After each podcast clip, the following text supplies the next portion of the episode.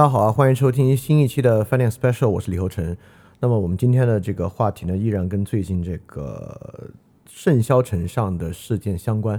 这件事情呢，由于确实是可能近几年来在公共舆论之上掀起最大波澜的一件事儿，所以这里面其实有很多值得分析可说的，也有很多我想分享的。但里面绝大部分内容呢，我觉得还是要等这个事儿尘埃落定之后，甚至再过一段时间，等大家的激情下去之后，可能才听得进去。就是当下啊。在现在这个时间之下，我觉得很迫切有一个问题要谈，就是这个对事实的问题以及这个傈僳族婚迁的这个问题。我觉得这个问题是真的值得谈的。首先啊，这期节目呢，我没有来想批判大家说你们怎么对事实这么没有兴趣，不是？因为现在这个信息爆炸的时代，其实也不能要求每个人在这里面都真的坐下来好好搜一搜啊，等等的，这个也许不现实。但我真的要主张，这里面至少有很多事情可以做。我们今天说到最后，我们就说面对事实，人可以做些什么事情啊就行。呃，所以说这件事情到底是什么？就是之前我们说到一个问题啊，就是所有的正义和公正是不是先要基于事实？你会觉得这不是废话吗？但恰恰问题就在于啊，作为一个个体，你怎么去判断这个事实的问题？好，怎么判断这个事实问题，以及我们与事实的关系？我就从这个例子开始引入，因为之前也提到事实啊，很多人就会说什么是事实啊？现在难道有个事实吗？现在我们大家可不就是在要事实吗？哦，没有这么简单啊，请请请大家不用担心，不用着急啊，这个事儿没有这么简单。我们与事实的关系，并不是说有一个事实在那儿，现在很明显不是事实，我们在逼事实，这个事情没有这么简单。好，我们从一个例子开始啊，就是呢。之前啊，车浩教授包括我之前的文章里面都提到了，实际上啊，这个收买被拐卖妇女儿童罪里面呢，其实是已经有了很多加重条件，这个加重条件是数罪并罚的。最近呢，就有一个统计，就是有六百五十五份刑法判决书，这个刑法判决书呢，就是关于这个收买被拐卖妇女儿童罪的刑法判决书。判决书中啊，就有一个例子，所有六百五十五份判决之中，只有百分之十点八是数罪并罚的。也就是说，只有百分之十点八这个犯罪者啊，他是同时犯了收买罪以及非法拘禁、强奸等等的罪行。很多人拿到这个就看，你看，这说明什么？这说明车号那个想法不靠谱。实际上，真正数罪并罚的非常少。好，等等，我们先停在这儿啊。这是判决书，也就是说，有百分之十点八是数罪并罚，剩下的百分之八十九点一四，你想象那个判决书怎么写的？这个时候有两种可能，一种可能呢，判决书上仅仅认定了他的收买罪，没有提到他有非法拘禁等罪名；第二种啊，判决书上写了他有收买罪，也证明他就是有非法拘禁等后续罪行，但是呢，我们只判他收买罪，是哪种？当然是前者，也就是说，仅仅从判决书的纸面之上，也就是说，在法庭的认定之上，我们只认定了。百分之十点八的人有收买之后，大家认为很严重的，像强奸啊、非法拘禁啊等等的罪行。当然啊，我不主张判决书没有就反推这些事情从来没发生过，因为很多时候呢，确实是时间很长、取证不力等等等等的情况会导致无法认定。但是啊，请注意，就从判决书统计之上，我们绝不能反推剩下百分之八十九点一四是有罪的。只是因为各种原因没有数罪并罚而已。从逻辑之上，也就是说，判决书上只有百分之十点八的数罪并罚，和车号那个理由不合理之间没有任何逻辑实证关系。好，我就说这么多，就说这么多啊，应该有很多人已经皱眉头了。皱眉头是什么呢？我也能理解啊。皱眉头的原因呢，就是说理中客在这种时候最虚伪。都这个时候了，你还在抠这些逻辑的细节，你这个人有没有基础的良知和同情心啊？现在是对这种东西抠这种细节的时候吗？很多人会认为啊，现在都是火烧眉毛了，现在你在这个时候来灭这个火，你到底想干嘛？比起啊，现在我们有这么严重的一个大的事情摆在前面，你现在抠这些逻辑的细节，似乎根本就跟那个事儿比起来。这两事儿的重要性根本没有办法比，对吧？很多人会这么想啊，你要这么想呢，我也理解。但是啊，你听我再往下说几句。第一啊，为什么要抠这个细节？其中有一个很重要的东西啊，这个东西呢就是无罪推推定，大家都明白。这个无罪推定啊，就是说，除非有明确的证据证明一个人有罪，我们就认为他无罪，对吧？那这件事情呢，很明显啊，也就是说，很多人说我当然知道无罪推定了，但是会有理由啊。你看这个无罪推定啊，那必须在这个司法是在良好的运行之下才行。因此啊，面对现在这个情况，你谈无罪推定，你还是那个虚伪的理中客，你根本没有顾及到现在情况有多严重。你现在啊，拿这些根本的原则来干扰、来洗白，你是一个虚伪的人啊，这也是一种说法。也就是说，有没有一种情况之下，我们要放松无罪推定的原则，或者说，因为现在罪行太严重了，我们必须基于同理心和良知，因而能够知道最重要的事情是什么。最重要的呼吁是什么？现在不是以极高的要求反过来来检视我们主张的事实的时候。好，那我我我当然认可啊，如果有件事真的超严重，我们确实很多时候不是停下来审视基本事实和逻辑的时候。但问题就是，这就回到那个事实的问题了。现在我们面临的到底是一个什么样的问题？你必须意识到，在这里呢，形成一个循环论证。什么循环论证呢？你看，现在为什么不是来追究事实，以高标准来要求内部推理逻辑的时候？因为现在罪行特别严重。为什么罪行这么严重呢？因为就是隐藏在那百分之八十九点一四之中，有极其严重的非法拘禁、强奸等等没有被揭露出来。你有没有意识到这是一个循环论证？循环论证就是说，你想象啊，有一个大罪隐含在那百分之八十九点一四之中，所以啊。我们现在必须放宽对于罪的认定条件，去把那个罪挖掘出来，这就是循环论证之处。我们认为有很严重的罪在其中，所以说呢，我们现在要放宽对罪的条件，把我们认为很严重的罪挖出来。这本身是很吊诡的。当然，这里面涉及一个关键信念，就是到底有没有那个严重的罪在其中。而我们今天所讲的事实呢，就涉及到最对这个信念到底怎么构成，从邙山到怒江。这么一个两个模式和想象的过程。好，那你要问我，你有没有什么证据能证明不是呢？你现在那叭叭的来说这些东西啊，一会儿我们就要说啊。我必须说，在这个时候啊，比比如说啊，面对刚才那个百分之八十九点一四，就是百分之八十九点一四的收买罪判决之中，这个人仅仅犯收买罪。现在呢，有三个情况，我现在就来问大家，你可以先选择相信一个情况，然后再往下接着听。有三个情况，第一。这个数据啊，说明实际审判案例之中有百分之八十九点一四，并没有非法拘禁和强奸在其中，因此我们只判他们收买罪是对的，这是一种信念，这绝对是个信念。第二，实际案例之中啊，肯定有超过百分之十点八六的是有进一步侵害的，只是因为取证困难，在这里没有被算进去而已。第三。我就根本不相信里面有任何一例，或者说我们不把话说的这么全吧，我敢说里面绝大部分，甚至占压倒性多数的部分，都一定有非法拘禁、强奸等原因，因为取证不利或者包庇等各种各样的原因，他被压下来了。好，这是第三种信念，这三种信念都有道理，或者说这三种信念站在持有此种信念的人来看都有道理。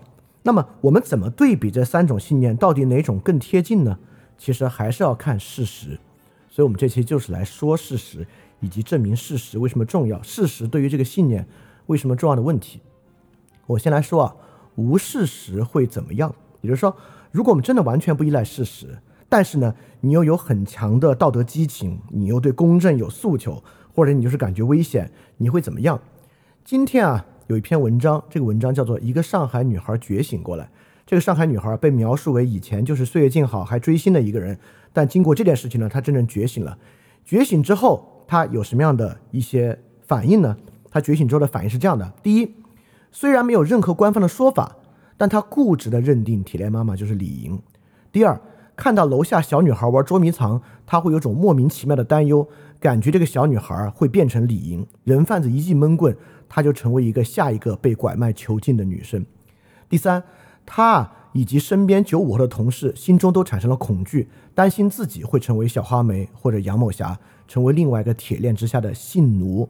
第四，倒垃圾时啊，他在想，在上海丢垃圾干湿分类，大家都能规规矩矩遵守规则，为什么那些掠夺女性当性奴的人竟然可以逍遥法外？最后呢，他有对这些人的一些惩处和控制意见，他就说啊，他建议拐卖妇女买家卖家都判死刑，在全国范围内来严打。他还建议啊，要用天眼系统全天候监视那些有危险倾向的农村老光棍儿，给他们戴上电子脚铐啊。你很明显发现这地方有罪推定走了有多远了。而且原来这篇文章中啊，评价这个女孩很善良，我也明白这个善良在说什么。我并不认为这个善良是虚伪的，但我真的很想让大家看到，在这个人身上，善良以及对他者生活那种恶魔化的想象和残忍。可以怎么样在一个人身上完美的融合起来？他的善良和他对自己的文明、其他人残暴的想象，以及在这个想象背后，这个善良的善良之怒带来的是一个多么严酷的手段。也就是说，我们刚才问，如果无事实的公正激情可以走多远？那走到一个很极端的地步，就可以走这么远。当然啊。我能够明白，绝大多数听这个节目的人，以及绝大多数认为这件事儿很严重的人，绝对不到他这个地步。这是一个很极端的情况。但是呢，我必须说，这里面有一个很重要的倾向，是跟很多人类似的，在没有一个很明显事实的情况之下，很多人真的会把事情想象为与自己有关。也就是说，很多女性都会设想这个问题。网上有句很著名的话嘛，叫做“我们跟”。小花梅或者李英之间就只隔着一记闷棍。我们认为啊，这上面这里面的很多罪行是指向都市女性，以及是以暴力的方式形成的。因此，这种危险跟每一个女性息息相关。啊，我非常理解这种危险啊，因为人们处在一个社会之中，感觉不安全，认为这个不安全会发生在自己身上，这些都很正常。只是我们今天在看它离事实到底有多么遥远。这里面我还必须指出一个东西啊，这里面有一个很共情的吊诡在里面。你看。我们经常说人要共情，而我还是经常一个被很多人认为你这个人满脑子都是道理，从来不会共情，呃的一个人。什么叫共情呢？就是你能够理解一个和自己不同、无关的人的悲惨处境。对你，你你你不是因为你是男的，你就只能理解男的，你就不能理解女的啊？这就是所谓的，就是我们所讲的这个共情嘛。在这件事儿里面呢，我一直在呼吁啊，说这件事跟大家想的不一样。不是你们想的那样的，我就被骂没人性啊，被诅咒啊，等等等等，认为我不懂共情。但是啊，我就要说，如果这件事儿你天然认为它和你相关，和你的危险相关，并执着的认为这个受害者一定是个城市女性，因为各种各样的原因，我就不知道这是共情还是自私。也就是，我们不是说好要去理解跟自己不同无关人的悲惨处境吗？那为什么你对于他是不是和你一样？有没有类似这个危险和你相不相关，你都没有去了解的欲望和兴趣，就一定认为你跟他隔着一闷棍这样的问题呢？当然，你跟他不隔一闷棍这件事情也非常值得去关注、去理解。好，我就说到这里了。无事实会导致什么样呢？无事实会导致很多人真的把这个事情倾向于想象与为一个是和他高度相关的危险和困境。在这个高度和危险和困境情况之下，这恰恰是共情的丧失，因为你没有把它理解为一个不同的生活环境和人看待，你还是在理解他和你是高度相似的，因此他的危险就是我的危险，这不叫共情，这我我也不能说这完全是自私，但这起码和大家平时好谈的、喜欢宣扬那个共情没有关系。我认为共情有一个基础，还不是情感的问题，共情呢，你就现在了解那是什么样。你才谈得上能不能共情？你完全可以了解完之后，发现你共不了情，这很正常啊。你可能读一篇关于这个叙利亚战争孤儿的文章，你就能够同情他们。你说啊，这叙利亚战争孤儿真惨，但是我确实由于跟我非我族类，又天各一方，我确实没有办法共情，这是很正常的。那对于这种事儿，你也得先知道是什么样，你再去看你是不是共情。所以我就认为共情这个事情啊，和事实的了解是息息相关的。因为你只有理解差异在何处，才谈得上共情这个问题。所以今天呢，我们也在说共情背后的事实基础是什么这样的一个问题。这就是无事实的情况之下会导致的。所以说啊，我发现这件事儿发生到现在，实际上网上产生的很多争论啊，有意义的争论啊，有很多去洗地的，我们就不管了。有意义的争论之中，有一个很核心的是一个信念的差异，一个非常重要的信念差异。呃，如果你能听到这儿，并且你前面的部分你特别皱眉头，我表示对你表示非常感谢啊，你有很好的耐心，呃，能听到这里。我前面所讲的这些，并不是为了激怒你，而是为了引入到这个信念的差异上来。我们来看事实的重要性。如果你能听到这里，我非常感谢啊。好，这件事情有一个根本信念的差异是什么呢？首先啊，我们大家应该都没有疑义，在中国拐卖的数量是非常庞大的，这是一个基本事实。呃，尤其是九十年代，九十年代拐卖的数量非常非常庞大。这个基本的信念差异在哪里呢？就是拐卖以及收买被拐卖妇女的过程中，遭受后续伤害的概率。也就是说，刚才那个问题啊，就是刚才那个八十九点一四的问题，有很多人确实相信，我想不到任何可能性，这些女性在被收买之后。会没有产生强奸、非法拘禁，甚至我们使用那个词“性奴”，就是它最大一个概括。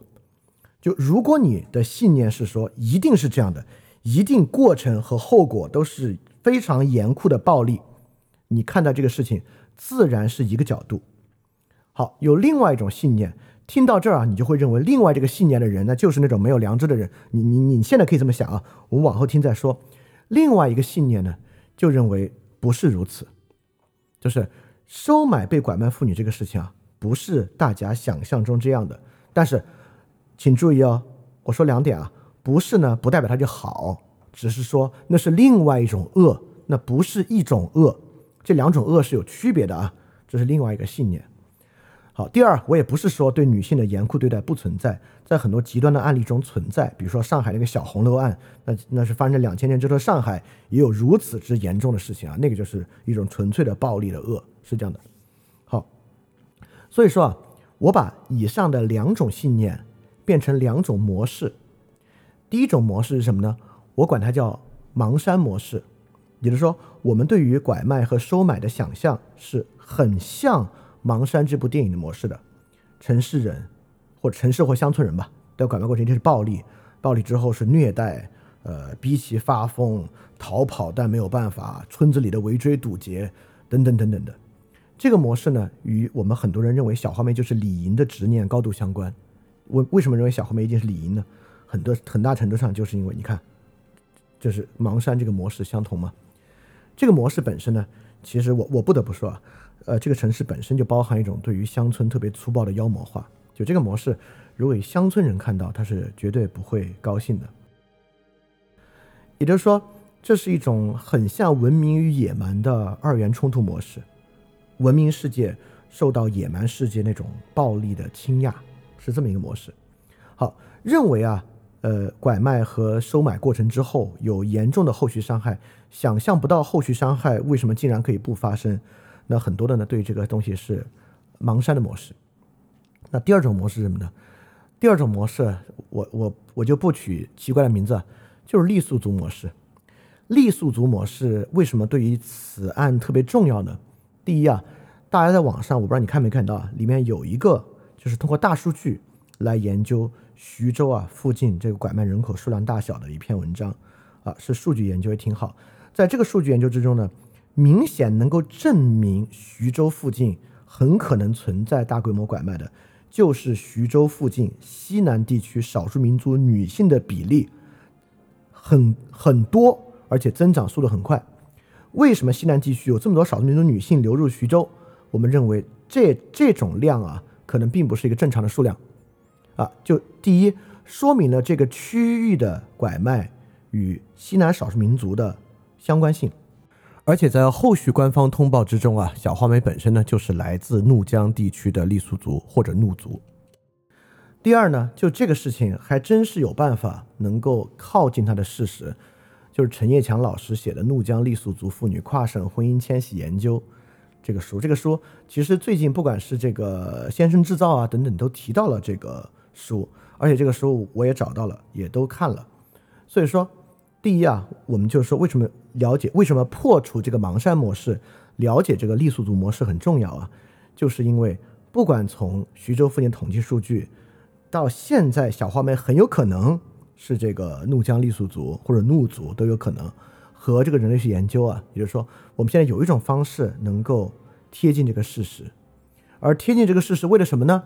为了回到我们那个基础的信念差异来理解拐卖和收买被拐妇女到底是一种什么样的恶，是我们想象中的那个非法拘禁、强奸，还是另外一种问题？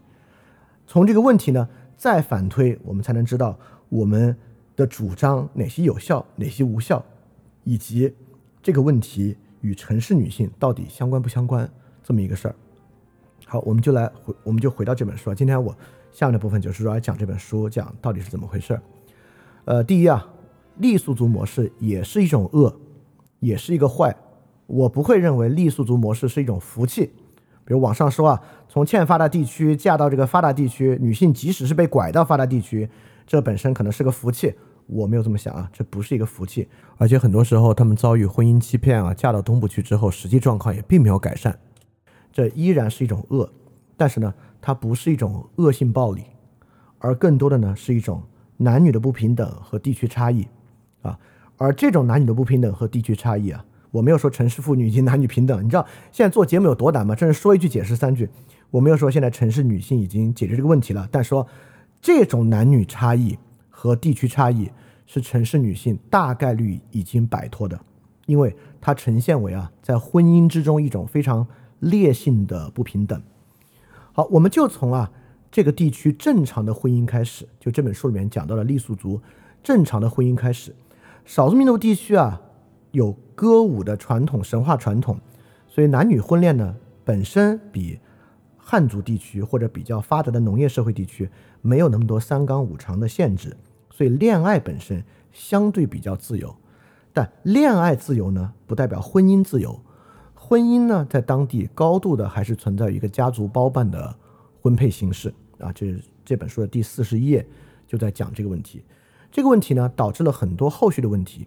这个家族包办的婚姻模式啊，导致当地婚配年龄非常小，很多人啊二十岁之前就结婚了，而且结婚之后啊，其实好多男孩女孩还在青春期的末尾，他根本没有办法来接受这个婚姻本身的约束。但是呢，这个家族包办的婚配啊，彩礼啊等等因素又很重，这个彩礼婚很重呢，导致当当地啊离婚和退婚非常不容易。就当地的婚姻一旦结合啊，要拆散这个婚姻是很难的。所以说，在订婚之后，其实会发现私奔、逃婚等等的情况。当然，后面这个部分呢，其实跟呃，比如说传统农业社会地区啊，这个婚姻的枷锁形式也很像。也就是说，如果这个女方真的要离婚啊，很多时候是不像城市啊，城市离婚是一个更多的是一个意志的问题。但在乡村呢，它首先是一个财力的问题，你必须把彩礼归还，甚至很多时候啊要加倍赔偿才行。也就是说，离婚不是女性自主的，而是娘家来看我们离不离得起这个婚，彩礼和赔偿啊。比如在傈僳族，这个人就研究，很多时候要送一头牛来给这个丈夫遮羞才行。所以妇女啊，在这个婚姻之中，其实完全属于被支配的地位，完全她没有自己的经济独立性。除非啊，这个娘家特别富裕，要赔钱出彩礼，才有可能提出离婚。也就是说，我们会发现，在这个地方，女性是被迫被裹挟住一段婚姻，并在婚姻形成之后，会认为离婚和正常方式解除婚姻是很困难的。所以说啊，实际上当地有大量逃婚的习惯，所以傈僳族社区很大比例的妇女啊，会选择逃婚。第一。逃婚啊，你肯定是没有办法就逃到本村的，那逃婚呢，肯定就要往远了逃，对吧？这是肯定的。所以当地啊，逃婚这个现象很普遍，大家不会对逃婚，比如有人逃婚了，不会对逃婚这个人的个人声誉和社会稳定造成很不利的影响。而在这本书后面介绍的婚姻欺骗、婚前欺骗和拐卖过程中，其实逃婚的情况大量存在，就是很多人逃一次、逃两次。很多人被拐卖三四次，都逃了，但怎么个拐法，怎么个逃法，我们要往后看。好，你看啊，这部分我们会发现一个什么呢？就是这个盲山模式和傈僳族模式之间在婚姻观的观念基础信念之上，就有很大的差异。在我们构想这个，我们可以说盲山模式的时候啊，在盲山模式的想象之中呢，收买的婚姻和正常结合的婚姻是很不同的。我们认为正常结合的婚姻是女性自由自主，而收买的婚姻，女性处于一个被压抑的从属地位。但实际上不是的啊。所以，我们我们想象什么样的？我们为什么要想象一个女性？在被收买之后，我们想象不到她有什么理由不逃，或者我们想象不到有什么情况之下，如果不拘禁她或者强奸她会就范。这是什么呢？我我必须说，这是一个城市心态。我没有说这两者都很好啊，城市这点更当然更文明，但这必须是一个城市心态。这个城市心态的基础是啥？城市的人其实有不婚的自由。在城市，你能够进入一个经济和商品社会，你自己找你的工作，找你的工作之后呢，你在这个工作之中，你可以不结婚，维持自己的生活。第二，你有离异的自由，就一旦你进入，不管是进入一个的爱情关系，还是进入一个婚姻关系啊，在今天尤其大城市之中，你的离异是比较自由的，你可以以比较清楚的方式离开。第三，这个婚姻结合并没有财产负担。因为大多数城市人的婚姻在结合的时候，并没有导致一家人啊巨量的欠另一家人财产的问题，导致如果要解除，这家人要赔钱，因为赔不起这个钱，家庭的压力导致离不了婚。城市婚姻没有这些，或者呢这部分比较少，在城市中，即使有一些在金钱上并不对等的婚姻，你也不会认这个金钱成为一种根本的枷锁。在城市的财产关系之中啊。我们有时候是好意思让对方承担这个财产上的损失的，因为你让一个有一千万的人亏一百万，和在农村里啊，你让一个人有一千块的人亏一百块，那可是一个完全不同的事情。这三个不婚的自由、离异的自由和婚姻中没有单向的财产压力这一点，导致很多人其实对于婚姻的自由度是很高的，因此他想象不到任何。婚姻结合中的压力和压迫，他觉得如果这个婚姻结合和婚姻关系中有压力和压迫，那如果不采用暴力的方式，我想象不到一个人为什么可以接受啊！这是那种我们认为想不通收买之后怎么会没有暴力的一个根本原因啊！我们还是建立在一个城市的自由的状态之下，但我们通过我们都没有看拐卖啊，我们就看这个傈僳族乡村普通的婚姻，我们就会发现，在这个乡俗的婚姻之中啊，第一。女性无论如何都要嫁入一个家庭，也就是说，我们无法想象，在一个乡村社会之中，女性可以离开家庭生活，女性可以独立生活。当然，后来我们有人口流动，女性很多出来当打工妹之后，很多乡村的人借此获得了女性独立身份，这绝对是好的，也是一个进步。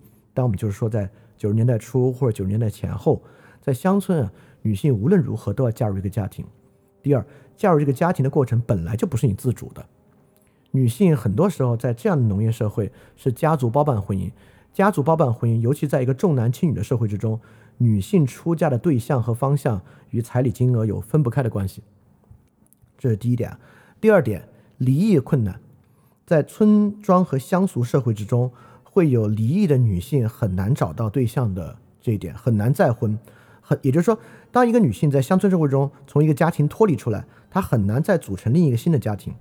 这个实际上在现在的城市中都还有这样的东西，在城市中，呃，会会有人认为，一旦有个人离异之后，会不会他有些问题啊？当然，在城市中呢，这种离异的歧视吧，我们说，呃，在性别之中还基本上是这个平均分配了。一个男的离异了，估计再找也会有一点点麻烦。好，第三呢，就是这个婚姻啊，明显与财产高度捆绑，也就是说，我看到之后的一些被拐妇女的判例啊，尤其越南妇女。就是他被拐进这个家庭，他想离开，你知道对方靠什么就压抑住了他吗？不需要关他，对方给他说：“你你要离开可以啊，我们买你花了五万块钱，你给我五万块钱你就走，你拿出这五万就不要走，你可以叫你家里人拿五万来，你知道吗？对一个城市人啊，你接受不了，那钱又没给我，又不是你们给了我五万，你们跟其他人卖我拿了五万块钱，我离开凭什么要我给你五万？”啊，这是我们的想法，而且我们这个想法是对的。但在传统婚俗社会之中，这五万块钱，尤其是我们发现后续的拐卖很多啊，这拐卖的钱还真是父母拿着的，就是父母拿着的。所以这个钱到底这个妇女会不会觉得我需要出这个钱才有逃走的正当性？这就成为了一个问题。所以很多人啊，被这个婚姻构成中的财产关系所捆绑，认命加入这个婚姻，这当然也是一个恶，这当然也是个恶。我只是说它是不同的。所以说，面对一段被强迫的婚姻，人会怎么样，是完全不同的。对于在城市中基于不婚的自由、离异的自由和我们设想婚姻中财产清白的这一点，我们的心态完全想象不了接受一段被强迫的婚姻，尤其这个婚恋对象我还不喜欢，或者他，比如很多东部根本就是一老光棍儿，对吧？他财产情况也不好，他各方面条件都不好，我操我怎么可能能接受呢？但是。对于乡村婚姻，对于女性无论如何都必须进入一个家庭，而且本来她的婚恋就不是自由的，离异还要受到歧视，婚姻本身还被财产的捆绑情况之下，这个确实是完全另外一个视野的事情。当然，赋予人自由绝对是应该追求的好方向，但在这里我们可以停下来想想啊，这个问题是不是可以依靠惩罚收买者来解决的问题？就这个问题，惩罚了收买者，难道？村庄中其他女性婚姻的状况就变得很好吗？我这里要说的一个问题啊，在城市的视角来看，收买者的婚姻和自由恋爱的婚姻，那是一个天堂一个地狱；但在村庄之中，被收买者的婚姻和被包办的婚姻之间就不存在这样的天渊之别。所以很多人可能会误解啊，说你说半天还是反对加刑呗。其实要更精确的说，我不是反对加刑，而是我很奇怪这个问题是怎么样走到加不加刑这个事儿上来的。如果今天有人问我，那你到底是赞同加刑还是反对加刑？那我的回答是，这东西 irrelevant，就加不加刑跟这个事儿没有关系。就在这个视野之下，这事儿不是个加不加刑的事儿。所以这个东西怎么变成没有别的社会上的社会学的讨论，或者是经济发展的讨论？而变成一个立法讨论的，这本身就是一个值得去反思的问题。而且我们可以想象啊，后续伤害在乡村之中，家暴或者在这个性行为之上，并不是合意的。这个难道是仅仅存在收买婚姻之中的吗？也就是说，在乡村之中的，我我们不能想象啊，正常包办婚姻的就举案齐眉，夫妻尊重，性行为都是合意的。收买婚姻就会产生后续暴力、性上的这个呃不自由或者非合意。实际上，乡村婚姻中的男女关系以及性行为的合意等等，本来就有很大的问题。我不是说这些好啊，我完全没有说这些好，这些都是问题。但我就说，我们要看到这是拐卖收买关系的问题，还是乡村本身具有这样的问题啊？对吧？或者说，我们如果现在想要解决这个问题是个什么样的问题？好，我现在我我必须先替我我必须在这里停下来替乡村的人说一句啊，乡村生活确实有极大的不平等，有暴力，有各种各样的问题，那这个都是存在的。但我必须反过来说一句啊，因为这里我们要跳出一种对乡村的这个妖魔化和恶魔化的的的部分，乡村有这样不好的一面，但这样一面的另一面是什么呢？在乡村中啊，我们总是塑造出一个。暴力的父亲，这个父亲啊，呃呃，文化程度极低，对家里人耐心极差，家里不管是老婆孩子，扬手就打，这个当然是很多情况之下都是真的。但我不得不说，在农村生活中的这个一家之主，你要说他对家人在财政之上，里面有些涉毒涉赌的，我们再说啊，就普通这个人对于家庭勤勤恳恳和他自己的节俭性是很强很强的啊，这些人真的是。我我我们说这些人至少在财产上和劳动之上，在为家里打拼，这不是一个假的事情。而在很多乡村之中，我们会会发现啊，这种不平等的性别关系里面，总有一个助纣为虐的母亲。就这个母亲啊，站在男孩一边，不站在女孩一边。她在家庭之中啊，压抑这个家庭的女孩，而宠溺这个家庭的男孩。这些也都是真的。但如果你对乡村足够了解，你也知道，这种母亲啊，其实他们。对，这个母亲是在维护一个不平等的性别制度，但她是真诚的。什么叫真诚的呢？在这种制度之中啊，这种母亲把自己总是放在家庭的最后一位。就是在网上有很多这样的东西啊，说啊，对这在这种母亲心中，这个家庭的利益顺位是父亲、男孩、女孩，他自己。就总的来说，得到的最少的，完全为家庭付出的是他自己。我不是要为这套体系辩护，我我也必须说，这个男女平等的状况是好的，我们要这个方向努力。但是就是说，你不要想象乡村啊，你把它想象成一种纯粹的罪恶，你把它想象成这帮人就是不知道在搞一个什么特别野蛮的东西，你也不要这样去想。好，在这部分呢，我们讲了这个傈僳族的普通婚姻模式啊，这个普通婚姻模式里面跟中国传统农村婚姻一样，女性在里面本来就没有很强的自主性，并且他们还有一个特殊之处，就于他们的婚恋结合岁数非常之小，所以在他们这里呢，逃离是一个。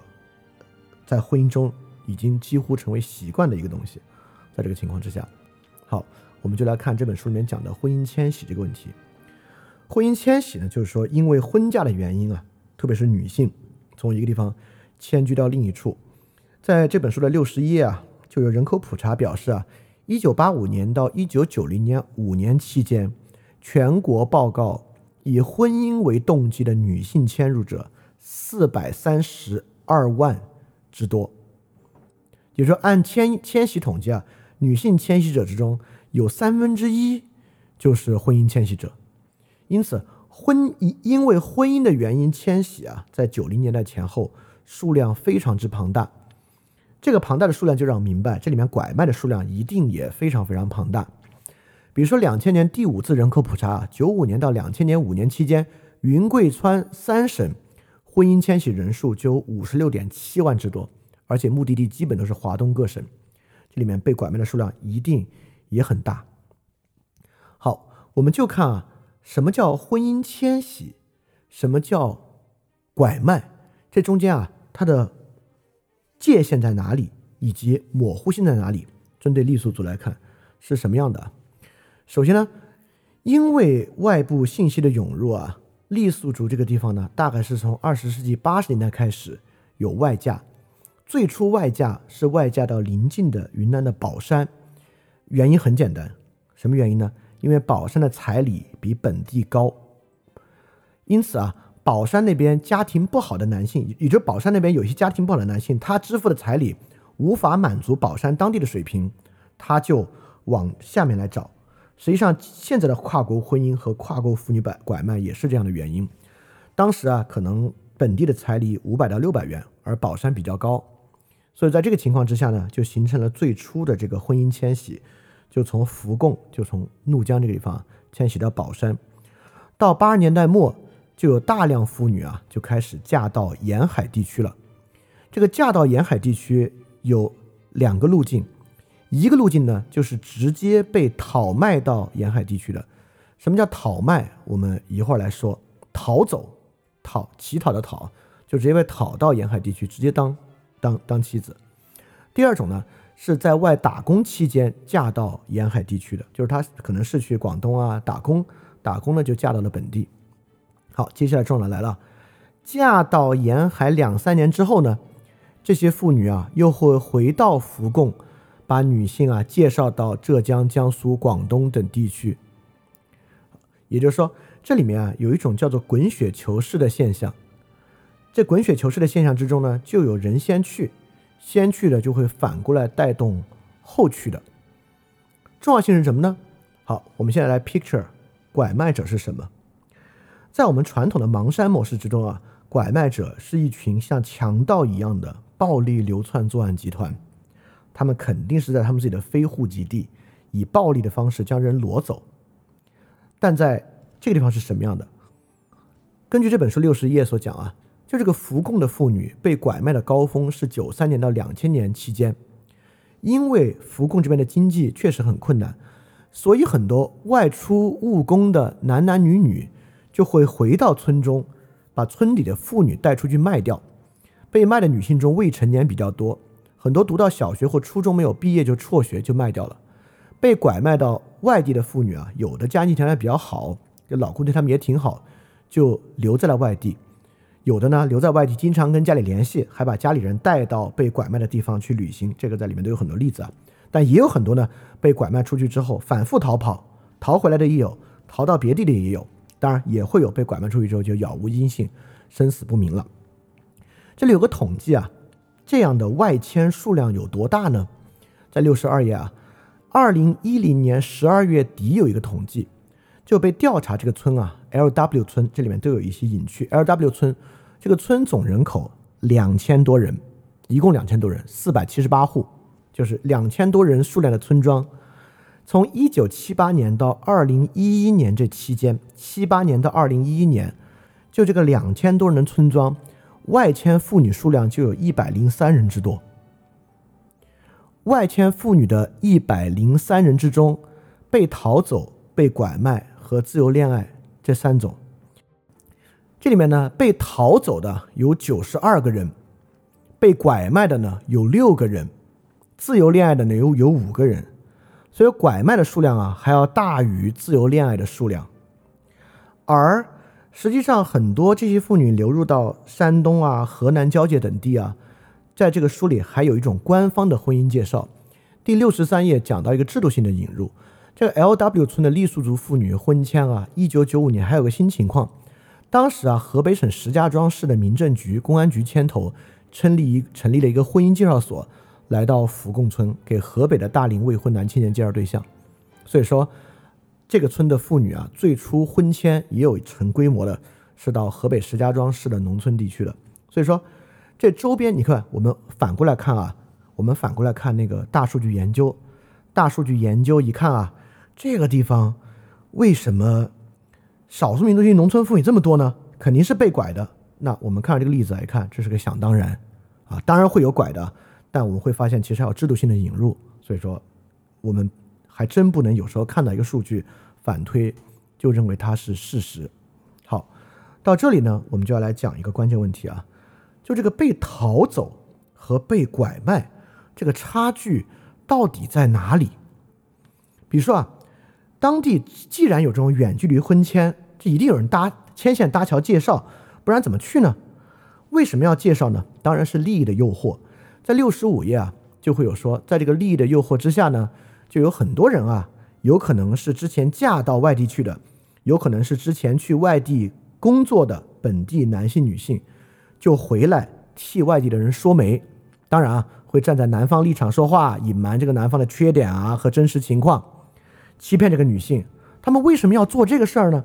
他们是是后后是有这个月老的瘾吗？不是，当然是为了钱啊，要。就欺骗这个达到牟利的地步，而且啊，我们要想象这中间还有一个我们想象不到的情况，就实际上语言是不通的，因为东部的男性那肯定是听不懂傈僳语的，而本地村庄中的女性很多人根本听不懂汉语。对，你可以想，今天你有时候去到农村地区，你拿你拿一个普通话熟练的人听当地方言都有困难，更不用说还有少数民族语言跟汉语的隔阂了。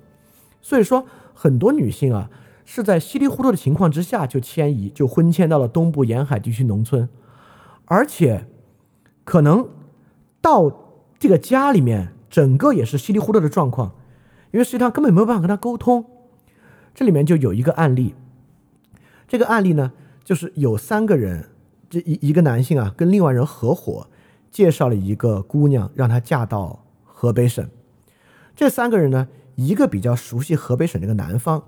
一个人呢比较熟悉啊这个村里的女方，另外一个人呢是沟通三方，也就是这三个人啊都是福贡县到外面到河北省的人。当时这三个人啊，也就是三个人，一个男方一个女方，一个是另外两个人的朋友，就可以这么想。这三个人呢收了男方五万块钱，这五万块钱呢给了女方家庭三万八，他们三个人呢分剩下的一万二，每个人四千块钱。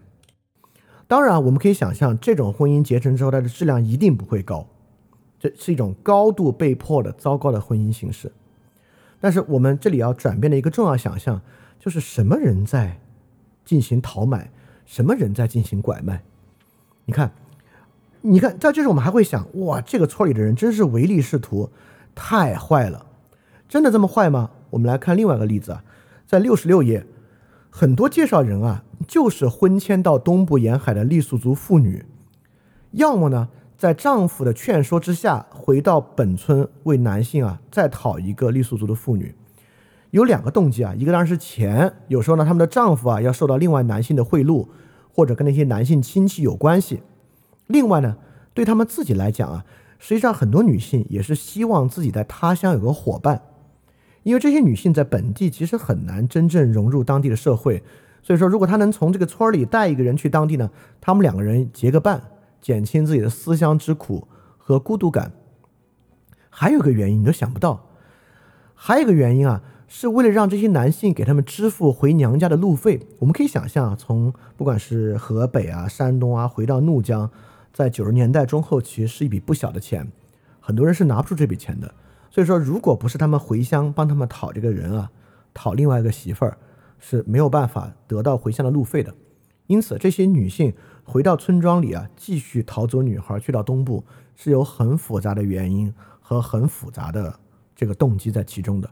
所以说，第一，它不是这种流窜作案的暴力集团；第二，这些人也不是完全因为坏心眼儿才做这个事情。所以说，在这里我们就停下来了。这个拐卖罪的构成是什么？为什么我们会产生拐卖是暴力的印象？实际上完全不是，这条罪的构成就不是。拐卖很简单，第一，一定是以出卖为目的。出卖目的是什么呢？拐骗、绑架、收买、贩卖、接送、中转。因此啊，拐骗在绑架之前，也是我们想象那种暴力闷棍。以及能够霍霍到都市白领的这种，在真实的情况中非常之少。拐卖极大部分形成是拐骗，这个道理其实很简单。大家要想想啊，我们经常在问，拐卖之后是不是有产业链啊？有。既然有产业链，它是一个盈利行为，盈利的上限其实是东部地区这些人能给得出的钱。你要想象啊，如果大量的拐卖是以暴力构成。打了之后五花大绑，还需要在城市中作案，这个成本有多高？请注意啊，我这里没有说他们这么做聪明，这么做好，而是说有时候我们在想象闷棍城市人拐到农村极端案例之中绝对有，但是这不是一个真正我们今天面对的问题。我们今天面对的不是这样极端的问题。如果我们真的有某种共情的话，我们共情的不是说这事儿只要不是我的危险我就不管。那如果你真的有所谓共情的话，你就要知道，实际上从整个拐卖作为一个牟利行为的经济模式之上，它也不可能采用暴力。它要采用暴力的话，这事儿变成一个多麻烦的事儿。所以刚才所讲这种婚牵式的拐卖，在这个书中所讲的这些，你就能明白，绝大多数情况啊，就我们现在在大数据之中能看到，在河南。呃，江苏等等附近的婚迁是以这种方式进行的，所以说啊，我们现在就来看这个逃走和拐卖这两个模式有什么不一样。逃走很简单，就是来家说媒，给父母一笔钱，把女孩讨到东部去。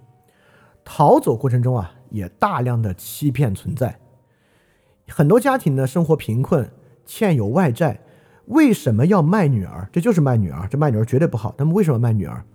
很多是为了偿还家庭的债务，改善家庭经济情况，把女儿嫁到东部沿海。当然啊，很多人也是认为，因为信息不流通嘛，认为东部沿海就是生活相对富裕。其实女儿过去呢，也不会再重蹈自己家庭贫穷的覆辙。很多人也会这样想。也就是说，对于很多父母来讲，你可以想，这就是一举两得嘛。女儿既可以去到那边享受更好的生活。我们还能因为这笔钱来补贴家用、偿还外债。确实啊，很多东部沿海地区啊，那个沿海地区再穷也比怒江要好。所以很多这些年这些男性啊，讨要的男性虽然年龄比较大，长相可能也比较差，但家庭条件呢，确实也会比怒江地区好。所以我们会想象，在怒江地区的家庭啊，其实面临强烈的财政和生存危机。在强烈的财政和生存危机之中，婚姻在这个情况之下才变成交换的。女性用自己的婚姻身份和身体跟男性的经济条件交换，好，你看这绝对不对。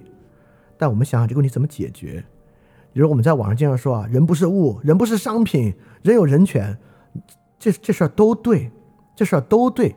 但面临这样的处境，面临家庭觉得这是个双赢的处境，这这这不是一个靠道德律令。我我我真的很不喜欢那篇道德律令的文章，就是我发现现在很多法学家啊。别的没学会，当网红一套一套的，知道该怎么挑动民众情绪。这些问题啊，就如此复杂的问题啊，这不是靠道德律令四个字可以解决的，对吧？好，我们现在还是回到这里啊，就逃走这里面有大量的欺骗。刚才我们说啊，有的条件比较好，还有的啊根本条件也就不好，对，而且很多妇女当时对外界存在的确实有很美好的幻想啊，会认为嫁到东部沿海是一个很富足的生活，但真的落差非常非常大。而需要远距离讨媳妇儿的人啊，在当地大龄光棍儿，要么家庭条件差，要么残疾，要么在当地犯有很大的困难和过错，比如说离异，甚至是犯罪，口碑很不好的男人才这么做。因此，逃走行为就有第一，逃走行为之中就有钱，就是牟利目的的；第二，逃走行为之中就有欺骗存在。那我们就要问了。那这个逃走跟拐卖的区别到底在哪里啊？好，我就说啊，在傈僳族这里，什么东西能够划分逃走和拐卖？两个，第一，有没有确定的对象？第二，这钱父母有没有收到？也就是说，你看你会发现有些逃走行为啊，就那边有一个男的，不管条件多差啊，然后他们就为他粉饰一番，欺骗一番，让这个女孩嫁过去，这种呢就叫逃走。另外一种啊。就是我们就拿这个做生意，那边啊有肯定有需求，但需求是谁我根本不知道，我就从这边给父母一笔钱，带这个女孩走，去那边我攒这么五六个女孩，在当地卖给当地收买者，这个呢就是拐卖。当然还有另外一种啊，就是父母根本没有根本就没有拿到钱，就从当地靠哄骗啊，说带你去东边生活，带你去东边可好了，那边啊带你去工作等等的，就拐骗过去。就全部是他们自己拿钱，所以说逃走和拐卖中间就存在着这么一层薄薄的屏障，有无一个确定的对象和到底这个钱是父母拿了还是父母没有得到，就构成了拐卖和逃走中间的区别。就比如说这里就有个案例，一九九六年六月份，这里面有一个家庭啊，女孩十五岁了，当时啊就有山东大他十岁的山东男人来逃走这个媳妇儿，二十五岁。讨到他家，当时父母啊就很愿意接受这个钱，让她嫁到山东去。为什么呢？因为父母很怕她跟别人就跑掉了。如果跟别人跑掉了，这个父母一分钱也拿不到，就变成别人拿这个钱啊。所以说，当时逃走跟拐卖中间的差异就是这样一种微妙的情况之下。情况其实非常复杂，很多拐卖的钱啊是根本就是家里人拿的。在七十二页啊，这里面介绍了几个案例，一共有四个案例。这四个案例，第一个案例，他被拐卖的时候呢，是父母拿的钱。第二个人啊，根本就是跟母亲，因为他他当时有个人父亲过世了，他母亲也岁数不大，所以他是跟他的母亲一起被卖出去的。而且你知道，当地的女孩大量婚迁，当地男性怎么办呢？就去缅甸去，就跟我们现在越南新娘一样。当地因为怒江地区的缅甸很近，就去找缅甸新娘，就这样情况。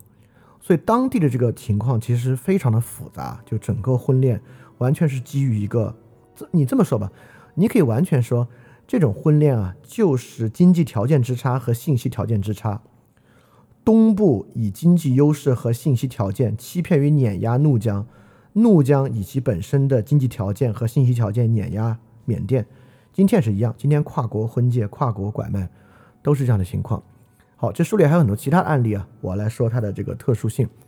这里面还有一个案例，是一个女性，很惨，四十岁不识字，十七岁的时候呢就被拐卖到浙江，一共啊在被人贩子前前后后卖过五次，最后啊是在河北被一个大他十多岁的人买去，现在呢生两个孩儿子。老公对他还可以，啊，家家人呢还要回怒江探亲。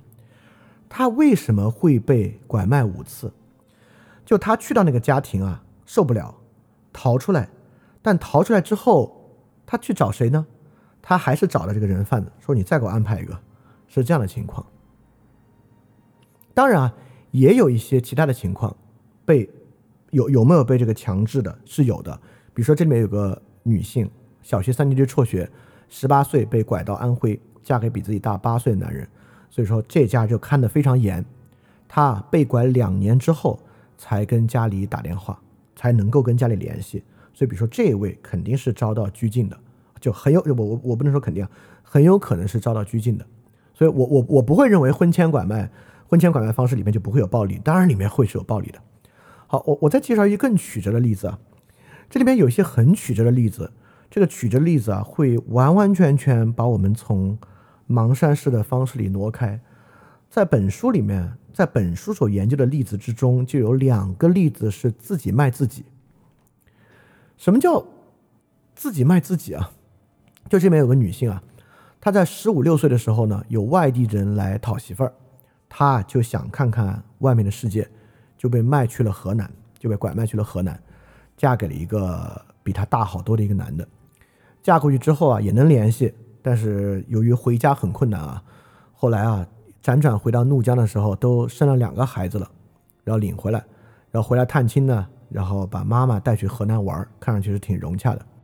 他这个事情里面吊诡之处，就说他出去之后是跟本乡拐卖他的人说好的，因为啊，他想卖了之后一人得一万，他跟卖他的人一人得一万，就是自己卖自己。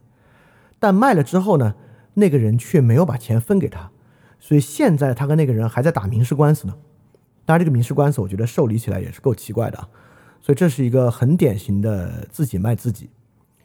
还有一些姑娘想嫁到外面去，但是父母阻止。有些人啊，比如说母亲不愿意嫁，但就自己卖自己，自己嫁到湖南去。你给我两千块钱，我跟你走去湖南。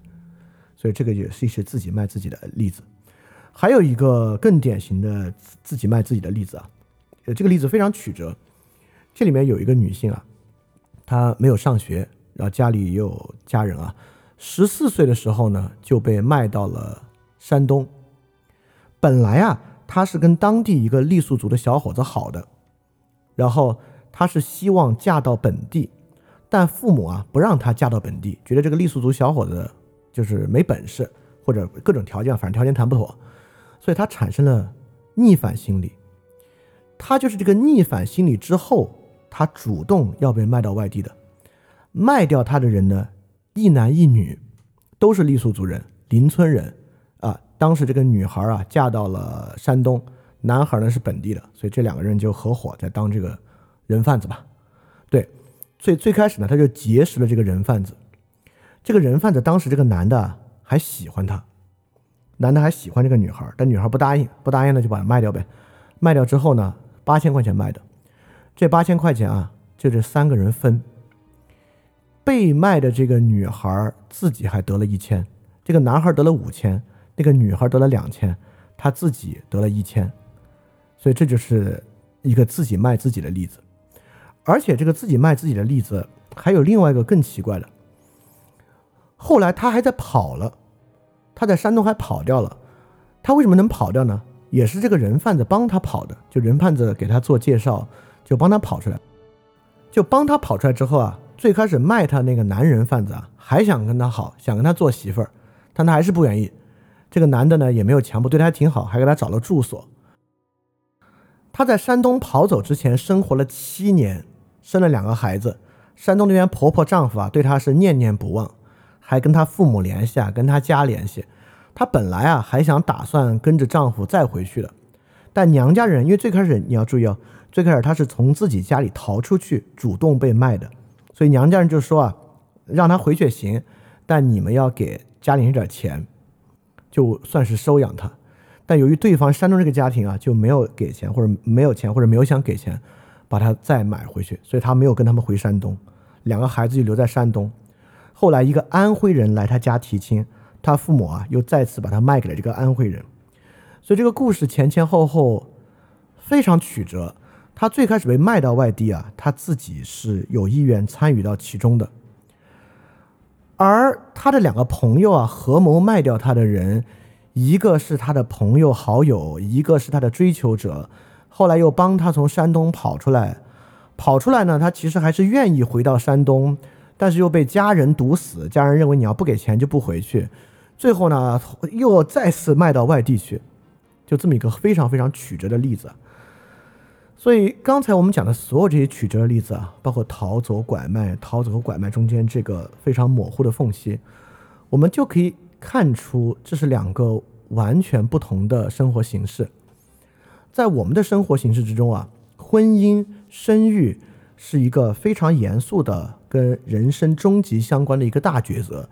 这个过程中的抉择呢，完全自主，不管是结合的过程还是性的过程，一个人是完全自主的。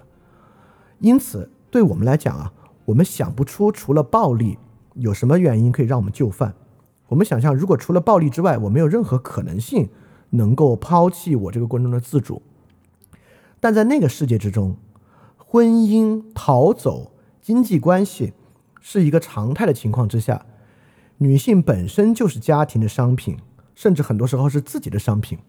婚姻、生育对他们来讲是一种暂时的手段，在运气好的情况之下，可以变成一个长期的事情；在一个运气不好的情况之下，他们并没有像我们这样去看待它。所以这两种确实是完全不同的世界，而理解这个完全不同的世界。我们才能反过来看这个我们开始的信念。请注意啊，开始我们说啊，面对这个事情里面有一个很重要的信念在决定我们对它的看法。第一啊，是不是所有的拐卖和收买事件都有非法拘禁、强奸等要素在其中？一定是存在的。但是我们为什么有时候倾向于认为，我想象不出哪一例里面没有这些？就是我们还是站在城市人的视角上在看这个问题。但我们看到这本书，这本书我建议大家都去读一下。这本书里面例子很多，也调查也很扎实。在这本书里，我们就可以看到，婚姻、恋爱、身体、性、金钱以及诸多债务的要素，对外界世界的向向往、东西部的信息差异等等等等牵扯在其中，成为了真正这种系统性的拐卖事件发生。包括谁来拐？这拐卖人贩子集团是什么样的？它不是一群暴民集团，就是当地的一些嫁到外地或者去外地打工的人，甚至被拐卖到外地的人回来再次拐人出去，都是非常高发的。所以说，在这里啊，拐卖和收买是不是一个高压的、高强度的暴力事件？或者说啊，我就问的再直白一点，我们目睹到傈僳族这个模式和他们的遭遇，他们的遭遇之中，哪部分是都市女性可以？是都市女性会面临的风险，或者是都市女性很容易感同身受的罪恶，对，所以我们回头来看看这个同理心啊。当面对这种处境和我们明白就是拐卖收买的这种模式，当你生活在中国大城市的中心，你在这个时候是不是要担心自己的安危，并且这个问题的解决是不是用这个脚铐？呃，天网系统控制住了农村的光棍儿，这个问题就可以解决。我们现在所想象的需要靠控制犯罪者来解决，需要靠这种监控系统来解决的危险，是更面对真实的危险，还是我们脑子里想象的危险？它是我们把事情想象成盲山模式的产物，还是我们了解事情是这个傈僳族村子模式的产物？你再反过来想想那些网上喊口号的那些人啊，什么这个事儿是人权取决于我们如何对待人，人不是物，什么要被拐卖的妇女她的婚姻就应该不成立，和什么什么当我们说是人口买卖的时候就错了，他是乔装为买卖的重罪，就这些人开始擎起这些道德大旗啊，开始摇旗呐喊的时候，他们呐喊的对象跟这个问题真正的结构和状态。到底在多大程度上是一个类似的事情？还有啊，包括这个单向接触的那个书单，就关于这个事件我们应该看的书，里面全是一些大而无当的大理论、空洞的理论。这些理论不外乎是发明一个框架，告诉你说为什么这群人该恨，为什么那群人该恨。我很奇怪，面对这件事有两本书，一本是这个跨地域拐卖或拐骗华东五省市流入地个案研究的新描述，这么一个经验性的书籍。和我们提到这个怒江傈僳族妇女跨省婚姻迁移研究，这两本书不是对这个问题关系最近的书吗？在这里面呢却没有提到，我觉得这是个很遗憾的事情。所以这件事儿是一个惩罚拐卖和售卖者可以解决的问题吗？难道你还要惩罚他自己吗？当他自己卖自己的情况之下，对吧？当然，我们就会发现这个事情真正相关的信息的不流通。地区与地区之间发展的巨大差异，以及农村本地家庭的债务负担和家庭负担等等的问题，还有包括这种收买式的婚姻和普通包办婚姻中共享的这种农村内部男女结构或者男女之间权利的差异、男性的暴力等等等等，这些才是拼凑构成这个问题多方面的面相，而不仅仅是我们所想象那种，就是那种盲山模式之下拐卖与收买者个人之恶。如果这些问题不解决，我们就可以想象，我们说啊要把人当人，不能把人当商品。难道只有女人在婚前之中把自己当商品吗？难道男人在一些基层的重体力劳动之中不是把自己当商品吗？人为什么要把自己当商品？是因为他人之恶吗？还是很大程度上来自于他自己的经济问题和经济的压力？也就是说，这些问题是一个在纸面上呐喊啊，把人当人，人不是物的道德律令可以去解决的问题吗？更不用说啊，在另外一个数据之中，其实还看到被拐的妇女之中，百分之二十出头是精神病患。这些精神病患很多时候被家人抛弃，很多人贩子啊就是在盐村的公路之上把他们捡到的。这些人根本没有自主保护自己的能力，因而成为一种更可怕的受害者。那么这种受害者的问题，我们就能知道，最开始的关键是精神病患被家人抛弃。家人抛弃他们，你可以说这是他们不负责任或怎么样，但确实我们也会发现，就像这个小号妹最开始发现的时候是会被铁链锁着的。我相信直到今天还有好多人认为用铁链锁他是怕他跑。那我就说你在网上随便用铁链空格精神病搜一下图，你就会发现那个事情极大程度之上是农村在没有办法的情况之下控制精神病的一个方式，控制不住就会跑，跑的女性就很可能会被拐卖。所以说。这个问题，它的解决，当我们面对，就是说，我我们现在可以这么说啊，至少这次这个案件呈现出来的背后的那个事件和事实，与城市人自己以为自己会遭遇到的那个危险是没有关系的。这里面的问题不是城市的问题，也不是城市人会面临的问题，这种的问题是地区发展的巨大差异，基层不管是面对家庭。财政还是精神病的缺乏支持，以及信息的不流通导致的。你会发现，为什么越靠近，比如说，其实如果你看那个六百六六十五份判决的那个文章啊，就最近的判的案子里面有百分之六十多都是境外女性。也就是说，在我们本地，为什么这个问题得到了解决？它其实不是靠惩罚解决的，它当然就是因为现在第一，信息流通发达了。甚至我是我会认为啊，智能手机的普及对这件事儿都会有很大的好处。语言的流通、智能手机的普及、地区发展差异的降低、乡村扶贫等等，对这个问题都会起到很大的影响和作用。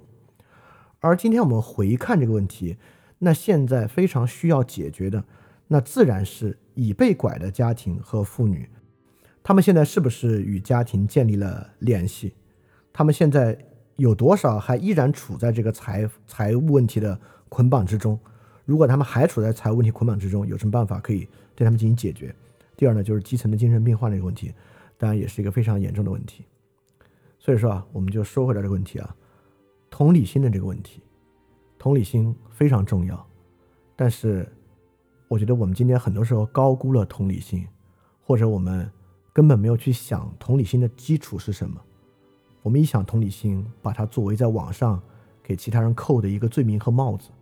实际上，如果你不去了解一个问题，实际上什么样，你臆想一个问题并发动同理心，那你的同理心越重，我就像之前说了一个一个话，就是方向相反，速度越快，其实离东西越远。那同样，如果你不去了解个事实是什么，你同理心越强，你越愤慨，你越愤怒，离这个问题的解决就会越遥远，就会离题万里，甚至把问题导向一个跟它完全无关的方向，根本无助于这个问题的解决。所以我要说的就是啊，好，还是回到最后，我说的很像谴责，但其实不是谴责，就是，但是确实啊，大家还是要对事实有兴趣。但同时呢，我也说啊，你看，其实我们呃信息爆炸的时代，没有人有这么多的时间坐下来搜，因为我是专业做这个事儿的嘛，所以我可以坐下来搜、看文章、读这个书、总结起来，其他人没有。那我这在没有的情况之下，你至少两点是可以做的，你知道吗？第一点啊。有好的东西明显没有信源，明显是谣传，是故事会型的，你就没有必要相信。比如说网上盛传那个上海教授屠村，那那个你看那个故事也是一个典型的盲山模式的故事，网上有很多盲山模式的故事都是谣传，这些故事没有信源你就不要相信。包括网上有个什么什么人，他说他是那村儿的，那村儿里都知道他就是李莹是个公开的秘密。就这种东西没有任何来源，你就应该对他有更高的要求。第一就是第一，你没有那么多时间去真的阅读探查真相，但你至少可以对什么东西明显好像不是特别靠谱，它是缺乏支柱和依据，你对他有所判断。当然，如果你对他有所质疑，你身边的人在传这些东西的时候，你没说你要去怼他，至少你可以善意的提出。我其实我也就是善意的提出质疑嘛，就这东西是不是真的，你可以去想。这是第一点。第二点，你要做的就像是我们最开始针对那个刑法的问题，就是反对车号那个数罪并罚，就是这个东西不复杂。你如果能够让你脑子里面那个最基础那个逻辑判断开动，你也能知道这两事没有关系啊。通过那个报告推不出车号所讲的数罪并罚是错的，通过那个报告推不出十点零八数罪并罚率过低，这里面有很多其他的罪恶没有被挖掘出来。至少从判决书的数据之上，这两个事儿是没有逻辑关系的。就你你没有那么那么多时间去看，但你至少可以反谣言、反错误，这是你可以做到的。你可以指出身边人的谣言和他们过于，因为你知道。我我真的觉得人在什么时候智商会降低啊？人在面对一个他自己愿意相信的东西的时候，他智商降到三十，就那天讲的再没有道理，他都觉得很有道理。就至少你可以对自己要求高一点。你面对的这个东西，即便是你自己愿意相信的，你不要降智，你不要降智，你能够真实的对待它，你能够以最基础的有信息来源和可信度的要求去对待那些，即便是你愿意相信的信息和东西，我觉得这个就已经足够足够了。所以。今天这期节目呢，我们就通过对于这个傈僳族，就是从数据上看跟这次事件最相关的这个问题来说，事实本身到底重不重要，以及脱离事实这个问题，它的想象可以差距多大？大家可以反复去咂摸咂摸。就今天这个节目中，我们提到这个盲山模式和这个傈僳族模式，这两个模式在想象之上差的到底有多远？以及这个同理心啊。如果没有基本事实，同的是什么理？臆想的同理心到底重不重要？要不要紧的一个问题。好，这期节目希望能够对你有所启发。如果你认为这期节目，呃，对你的朋友可能最近特别上头，我觉得你也可以分享给他，希望他听完之后，是不是可以没有那么上头？就这个是一个挺复杂的问题啊，它的解决需要长期。我并没有通过这个文章去给他们开脱，说好他们就有理由了，等等等等，只是说这个问题确实比盲山模式要复杂的多。啊，就是我们的，你当然可以保持愤怒，你也可以去继续去逼问事实，这些都可以。但是就是它的方向和你背后的基础 mindset 和你同理心建立在什么基础之上，这也是个很重要的问题。好，哦，那这期 special 节目就到这里结束，那我们下期节目再见，大家记得感谢去相信。